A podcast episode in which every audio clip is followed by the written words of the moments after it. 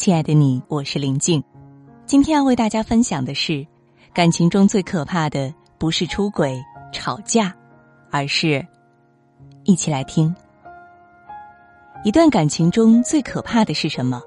我的朋友小西说，在一起从不怕吵架，就怕憋着冷战，什么都不说，只会跟你冷暴力，分分钟能把人逼疯。在微博上看到一句话：“冷暴力，一种被忽略掉了的虐待，是最伤人、不眨眼的暴力。不主动、不拒绝、不冷不热、事不关己的样子，也是最没担当的表现。”小西说：“最近男朋友不知道怎么了，话也少，特别冷淡。大概我们还是熬不过爱情的七年之痒了吧。”上周他们因为小事小吵了一架。但是过后已经和好，还是她男友看似服软的道了歉。小西看在男友先道歉，就让这事儿过去了。但没想到这两天开始，她男友没在微信找小西聊过天儿，都是小西主动跟他联系的。他却隔了大半天，简单的回复了“在忙”，转头发现他出现在朋友的朋友圈去外面玩的画面。小西气得找他理论。怎么回事？不是说在忙吗？难道是忙着跟朋友混，忙到不想理我了吗？你还在为上次的小事耿耿于怀吗？可他一点愧疚感都没有，反倒回应道：“我没怎么啊，我能有什么事儿可记恨你的？你想多了吧？”可你知道，女生的敏感纵使微妙，也都是有缘可诉的，绝非无端生事。恋爱中女生的神经可是堪比福尔摩斯啊！男同胞们其实大可不必自作聪明，你们态度的突然转冷，哪怕只有丝毫，女生也必定能第一时间感应，只是他们不想轻易表达出来，期盼事情还会有转机罢了。那天小西很疑惑的问我：“他怎么对我就冷淡了呢？我们在一起没有什么大的矛盾啊。”见过太多聚散离合的，我还是忍住了，没讲破真相。我觉得或许那位男生是想跟小西分手了，只是这样冷淡的耗着，还是在你面前当个老好人，想用冷暴力逼迫小西先开口。冷暴力是在分手前对对方的持续伤害，他真的不公平。对一个你曾经爱过的人，你不该只用冷暴力驱逐他呀。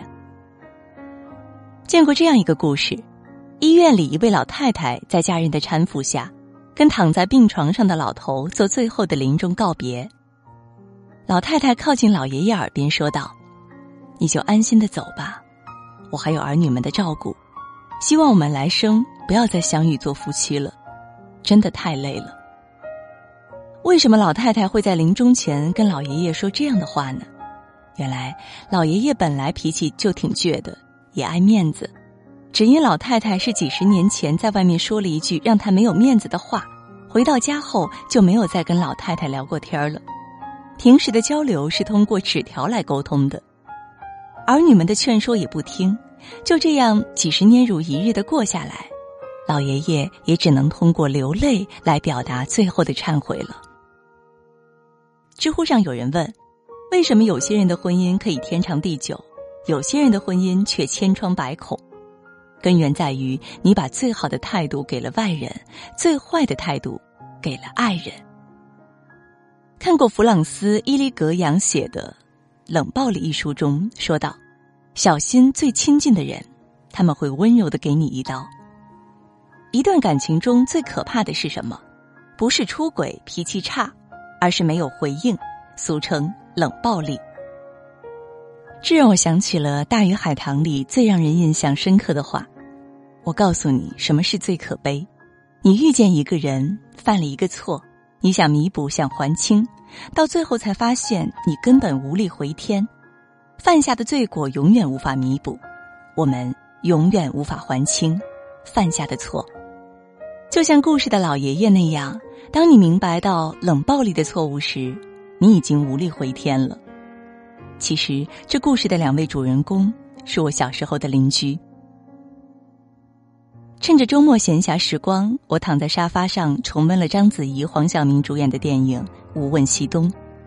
每段故事都让人回味，其中影响最深的还是中学老师许伯常和师母刘淑芬之间的塑料夫妻情。因为纺织厂女工的刘淑芬资助了许伯常上学，虽然成为老师的许伯常为了感恩还是娶了刘淑芬，但婚后的两人思想已经不在同一线上了，什么都分得清清楚楚。这样的冷暴力持续下去，让刘淑芬变得越来越泼妇。刘淑芬在院里追着许伯常打，并说道：“外人只看到我打的是你身，你看不见你伤的是我心。当初明明是你说好要对我好一辈子的呀，你怎么就变了呢？”许伯常对此还是无动于衷，不说一句话，也不还手，冷暴力就这样一直持续着。最终绝望的刘淑芬在许伯常丈夫面前跳井而死。促成了这样一个悲剧。可见，一段感情中最可怕的不是出轨、脾气差、吵架，而是冷暴力。它给人们的伤害太大了。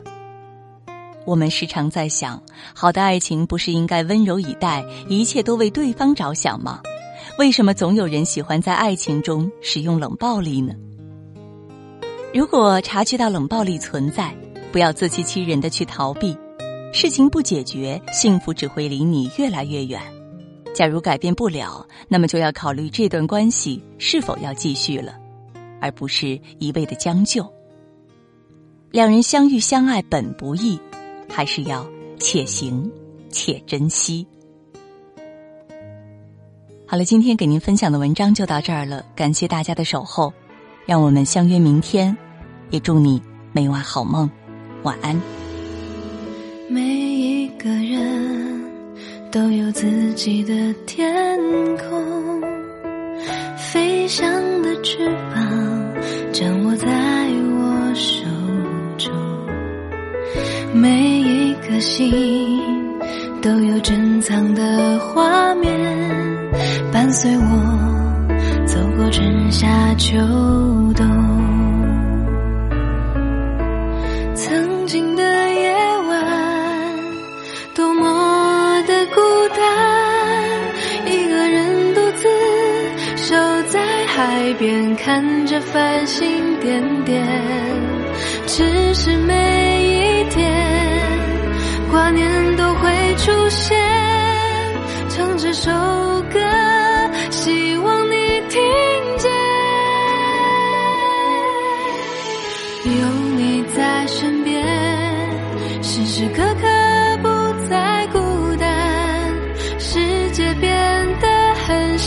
很小，不。再遥远，因为有你在身边，